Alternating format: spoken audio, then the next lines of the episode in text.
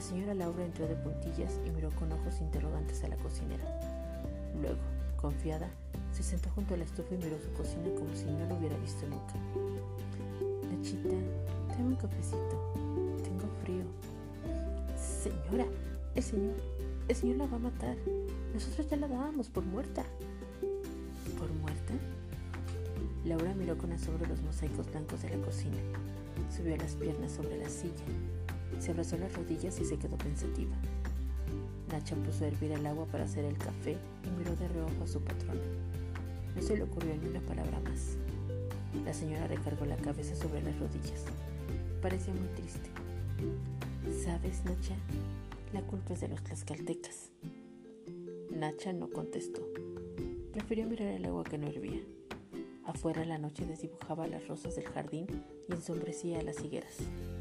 Muy atrás de las ramas brillaban las ventanas iluminadas de las casas vecinas. La cocina estaba separada del mundo por un muro invisible de tristeza, por un compás de espera. ¿No estás de acuerdo, Nacha? Sí, señora. Yo soy como ellos, traidora, dijo Laura con melancolía. La cocinera se cruzó de brazos en espera de que el agua soltara los herbores. ¿Y tú, Nachita? ¿Eres traidora? Hola, bienvenidos a Los Tecolotes de Tete. El fragmento que acaban de escuchar pertenece al cuento La culpa de los tlaxcaltecas, escrito por Elena Garro, una de las voces femeninas más representativas de la literatura mexicana. Elena Garro nació en 1916 y falleció en 1998. Fue dramaturga y novelista. También cultivó la poesía inédita en gran parte y el periodismo recientemente publicado en el tercer tomo de su biografía. Además, incursionó en otras disciplinas artísticas como la danza, la actuación y la coreografía. Su obra es fundamental para las letras mexicanas e hispanoamericanas. Su narrativa introdujo nuevas maneras de concebir el tiempo dentro del relato. Sus piezas teatrales renovaron la dramaturgia, sus historias, tan fantásticas como verosímiles, introdujeron en la literatura la cosmovisión de los pueblos de provincia, del imaginario campesino e indígena en una época en la que estos grupos habían pasado a segundo término. Sus personajes son diseñados de tal modo que desde el nombre asoman sus gestos más profundos. Su lenguaje poético recrea la atmósfera del campo y la ciudad, al tiempo que cuestiona los resultados de la revolución. Trae de vuelta el trauma de la conquista o señala las desigualdades sociales. La envergadura de su labor literaria es tal que algunos escritores afirman que, después de Sor Juan Inés de la Cruz, ella es la mejor escritora de México. En el 2017, el Fondo de Cultura Económica publicó parte de su obra en tres tomos. Algunos de sus títulos más conocidos y estudiados son Los Recuerdos del Porvenir, de 1963, y que es una novela ganadora del premio Javier Villurruti. Un hogar sólido, Andarse por las ramas y Los Pilares de Doña Blanca, las tres de 1958, son piezas dramáticas montadas por el grupo Poesía en Voz Alta. Y La Semana de Colores, de 1964, es una reunión de cuentos al que pertenece La culpa de los tlaxcaltecas y que se convirtió rápidamente en uno de los clásicos dentro de la cuentística mexicana. Sin embargo, su obra es más extensa y con el paso de los años ha cobrado importancia dentro de los estudios literarios mexicanos y extranjeros. Se ha querido hablar precisamente o se ha elegido ah, el cuento de La culpa de los tlaxcaltecas para hablar de la obra de Elena Garro, precisamente por la complejidad de su narración, de la temporalidad que utiliza y cómo Elena Garro a través de esta historia fue incorporando métodos novedosos para crear una novela, una narrativa, perdón, moderna en la literatura mexicana. Precisamente una de las, de las grandes características de este cuento es cómo se va desdibujando esta línea temporal Normalmente estábamos acostumbrados a textos en donde cuando existían estos viajes al pasado o estos viajes a través del tiempo, normalmente se establecía ya fuese a través de un portal, a través de un sueño, a través de una experiencia específica, incluso a través de objetos muy concretos. Es decir, se podía advertir muy claramente cuando el personaje ya no estaba en, en el tiempo presente de la historia o en el presente efectivo de la historia y viajaba ya fuese al futuro o al pasado. En el caso de la culpa de los tlaxcaltecas, esta temporalidad o esta división de tiempo se desdibuja. Podemos encontrar dentro del propio cuento cómo estos tiempos, pasado y presente, se van mezclando, cómo Laura que es la personaje principal y la voz, una de las voces narrativas, porque ese es otro punto que tocaremos en un, momento, eh, cómo Laura no hace estos viajes a través de un portal o de pronto a través de quedarse dormida, sino precisamente está experimentando su presente, lo está viviendo y de pronto con el simple cruzar una calle, con el simple caminar dos, tres pasos, ella ya se encuentra en el pasado. Y no es cualquier pasado, precisamente se va remontando a un tiempo en, dentro de la conquista de México por parte de los españoles y en donde se ubica precisamente en tres puntos específicos geográficos donde se desarrollaron o donde parte de las peleas, de las luchas que se desencadenaron fueron sumamente simbólicas y que tuvieron que ver precisamente con la conquista o con la derrota de los mexicanos, específicamente la conclusión del imperio azteca. Ahora bien, también hay un juego interesante de voces narrativas donde podemos encontrar primeras personas o voces, sí, primeras personas como es Laura y la propia Nachita, pero después también hay una especie de préstamos con un narrador omnisciente en donde de pronto hay una Nacha que está narrando eh, un tiempo presente y evocando un tiempo pasado de la propia Laura quien también está contando precisamente sus ires y venires por, por este pasado.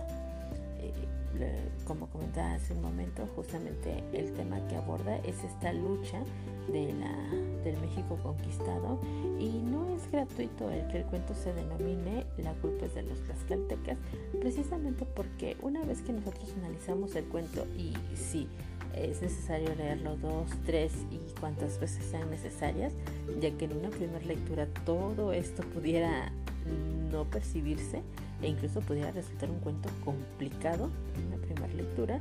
Si nosotros empezamos a desmenuzar en segundas, terceras y cuartas lecturas, vamos a poder descubrir que justo hay una narrativa, un discurso narrativo en el cual se trata de dejar fuera esta idea preconcebida de culpabilizar a la mujer mexicana. Mm, podemos nosotros recordar que desafortunadamente como parte de la cultura mexicana viene incluso esta denominación del malinchismo, de culpar y de señalar a la malinche como una traidora. Afortunadamente han surgido una serie de nuevas narrativas, de nuevos discursos, en las cuales ya se ha demostrado que esto no ha sido así. Pero una de las primeras en hacerlo fue precisamente Elena Garro con este cuento en el que ya se trata de, de romper con esta culpabilización a la mujer mexicana, concretamente a la Malinche, y decir, bueno, a ver, la culpa no fue de una mujer, la mujer no fue la traidora, la culpa fue de un pueblo. Y bueno, si nosotros revisamos un poquito de historia mexicana, podemos saber que precisamente uno de los pueblos que apoyó a los españoles para poder luchar contra los aztecas fueron precisamente los tlaxcaltecas.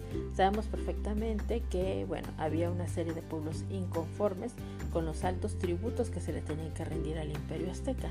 Sin embargo, los tlaxcaltecas fueron fundamental no solo por ser parte de estos de estos grupos o de estos pueblos inconformes, sino por la ubicación geográfica en la cual se encontraban. Así que es una forma de reivindicación de la figura femenina eh, por parte de Elena Garro.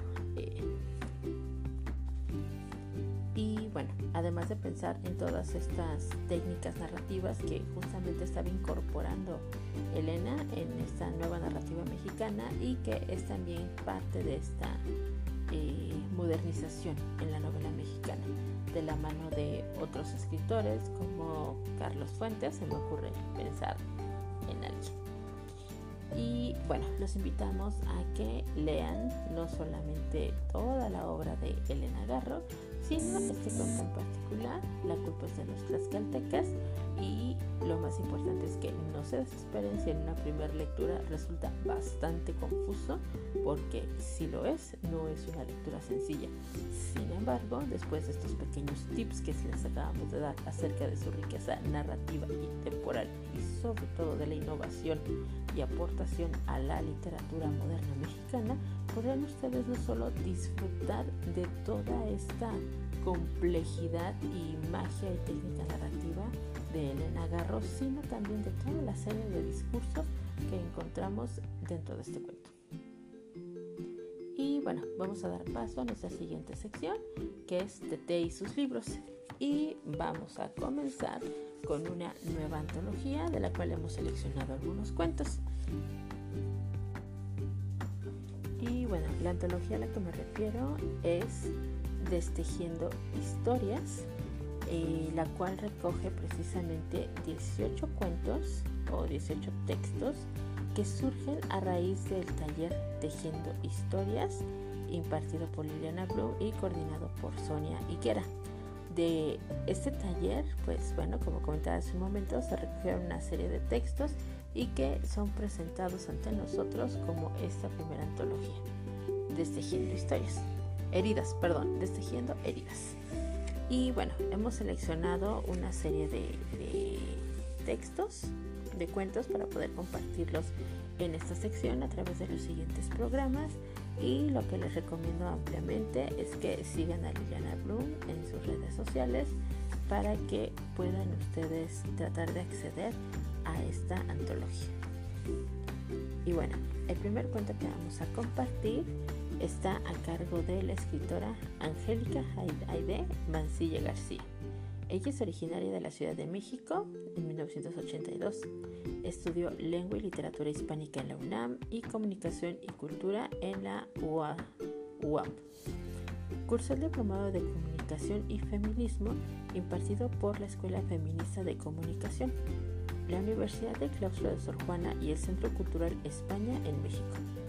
Es editora, correctora de estilo y gestora cultural, co-creadora de Ingrávida un proyecto transmedia dedicado a la difusión y análisis de literatura escrita por mujeres. Su ensayo, Elegía por la Igualdad, obtuvo el primer lugar en el concurso Género, Educación Cívica y Democracia en el 2015. Su cuento La Ola 4.0 aparece en Nosotras, antología de cuentos de ciencia ficción feminista coordinado por Especulativas en el 2021. Ha publicado cuentos en Anfibias Literarias, Revistas Raíces, en Poli, Especulativas y Mollete Literario. Y su cuento se llama Sin Remitente. Después de un par de golpes en la puerta, Alana abrió. Un enorme arreglo floral cubría la mitad del cuerpo del hombre que lo sostenía. Se sorprendió. Su marido no acostumbraba a ser detallista algo estaba haciendo bien para que él se tomara la molestia de buscar una florería.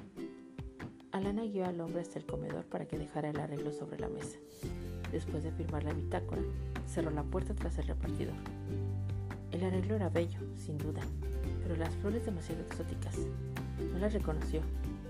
En la parte superior sobresalía un par de flores blancas que imitaban pajaritos con las alas extendidas. Había otras más oscuras, de un verde casi negro, semejantes a los peces bagre y, hasta abajo, unas color púrpura, que bien podían pasar como polluelos recién nacidos. ¿Qué carajo significa eso? se preguntó a Lana y movió el arreglo a un lugar menos vistoso. En la noche, su marido le reclamó. Primero porque no era posible que ella estuviese gastando en una cosa que se iría a la basura. Y después, porque si él no había sido quien lo envió, seguro ya le estaba viendo la cara de pendejo. Al día siguiente regresó el repartidor. Esta vez se trataba de una caja. Alana intentó cuestionarlo, pero él se justificó diciendo que su trabajo se limitaba a las entregas. Ella tomó el paquete y de nuevo lo colocó sobre la mesa. Era un libro viejo, sus páginas amarillentas y su olor lo revelaban. Se trataba de una edición antigua de un libro de psicoanálisis. Una tarjeta con la frase El útero es un animal dentro de un animal señalaba la sección de La mujer histérica. Alana sudaba y sus manos quedaron impresas sobre las hojas del papel. Tomó el paquete y lo guardó en el último cajón de la cómoda de su recámara. Estaba encabronada. Este pendejo me quiere molestar, pensó mientras cerraba de golpe el cajón. Cuando su marido llegó, Alana le reclamó y ni siquiera le sirvió la cena. El reclamo del libro atrajo rencores viejos, que ambos pensaron enterrados luego de que él le prometiera de nuevo fidelidad eterna. Pasó una semana. De nuevo el repartidor. Alana, resignada, firmó la bitácora sin aparente interés, pero le intrigaba conocer el contenido del paquete. Había un trozo de cabello. ¿Por qué alguien limpiaría eso? Volvió a su recámara y se sentó frente al tocador. Le sobrevino un espasmo al mirar su reflejo en el espejo. El cabello del paquete era castaño cobrizo, como el suyo. Lo volvió a tomar y lo acercó a su rostro. Percibió el olor de su shampoo. Estaba segura de que era suyo. Buscó en su cabeza. Intentaba identificar en qué parte faltaba ese mechón. No había duda. Su marido le jugaba una broma. Pero algo no cuadraba. Él nunca había mostrado interés en nada que tuviera que ver con ella. No tenía sentido. Alana había olvidado por qué se casó con él. Hace tiempo que la rutina y los engaños le nublaban la memoria. Al día siguiente, el repartidor regresó. Esta vez fue un diente de leche, de ella, de cuando era niña. No solo buscaba molestarla, su marido también era un ratero. Habían pasado dos años desde la última vez que visitaron la casa de su madre, cuando ella le puso un ultimátum. Él o yo, fue lo último que le dijo. No podía creer que su marido hubiese planeado aquello desde entonces. Ese diente era uno de los tesoros de su madre, quien, a pesar de las tantas veces que deseó la muerte de sus hijos, le gustaba poseer pedazos de ellos. Dudó por un momento si la broma venía de su marido o de su madre. Quizá ambos lo habían acordado, pero no, eso no podía ser, pensó. Su madre siempre detestó a los hombres de la vida de Alana, sobre todo al hombre con el que se casó. Una vez más, el repartidor tocó la puerta. Otra caja. Alana casi se desmayó cuando vació el contenido sobre el tocador. Eran sus uñas las mismas que se había recortado el día anterior. Lo supo porque había residuos de su barniz palo de rosa. Era increíble que su marido hubiese buscado en la basura. Le repugnaba su actitud. Él solía dejar grumos de pasta de dientes pegados en el lavabo, hablar con el bocado de comida y dejar los calzones sucios en cualquier lugar. Pero buscar dentro de la basura del baño ya era demasiado. Ella no había querido enfrentarlo. Creyó que si no le daba importancia, él desistiría de la broma pero pasó lo contrario. Cuando su marido volvió del trabajo, lo negó todo. Estás loca, histérica, por eso te vas a quedar sola como tu madre, le dijo. Alana se encerró en el baño el resto de la noche. Él tomó un martillo y unos clavos. Tantas veces ella le rogó que arreglara las repisas de la cocina, las sillas del comedor, el número dorado de la puerta. Fue hasta ese momento que él decidió atender esos llamados. Estaba cansado, pero los martillazos le servían para expurgar su frustración. Con cada golpe sobre los clavos callaban los reclamos y las miradas sentenciosas de Alana en su cabeza. Al día siguiente, cuando llamaron a la puerta, Alana corrió a gritos al repartidor, pero él no se iría hasta que ella la atendiera. Alana sintió pena y remordimiento. Al abrir, el hombre se disculpó. Le dijo que todo era un error, una confusión que si no hubieran arreglado el número en la puerta, él seguiría entregando los paquetes en ese apartamento. Pero en realidad estaban dirigidos al número 6 y él había confundido el 9 al revés durante varias semanas. Alana se quedó sin palabras, se dejó caer de rodillas y se llevó las manos a la cara. La angustia le brotó por los ojos. Tenía el cuerpo entumecido y la respiración irregular. Era peor de lo que imaginaba. Bueno, pues esperamos que les haya gustado el cuento y que se animen a buscar esta antología, de la cual nos quedan por compartir tres cuentos más. Agradecemos mucho a quienes hayan unido a escuchar este episodio y que se han Les recordamos que nos pueden encontrar en Instagram en La Bruja y sus libros, en Twitter como Bruja Leyendo y que tenemos mes a mes círculos de lecturas en la canal Lector donde leemos a mujeres escritoras contemporáneas y Las Dadilistas donde leemos a mujeres clásicas. Por cierto, Elena Garro será con quien cerraremos en el mes de septiembre este círculo. En las redes es donde establecemos las fechas y dinámicas para poder participar. De igual forma los invito a que nos sigan en el canal de Telegram Las Dadilistas, donde mes a mes también hablamos de una autora clásica compartiendo su obra y vida y diversos temas que puedan estar saliendo al respecto. Este mes corresponde el turno a Inés Arredondo y estamos compartiendo algunos de sus cuentos, pero además también estamos hablando de algunas cuentistas mexicanas. Y bueno, todo por el episodio de hoy. Agradecemos una vez más que nos escuchen y compartan. Y nos escuchamos en el siguiente episodio. Adiós.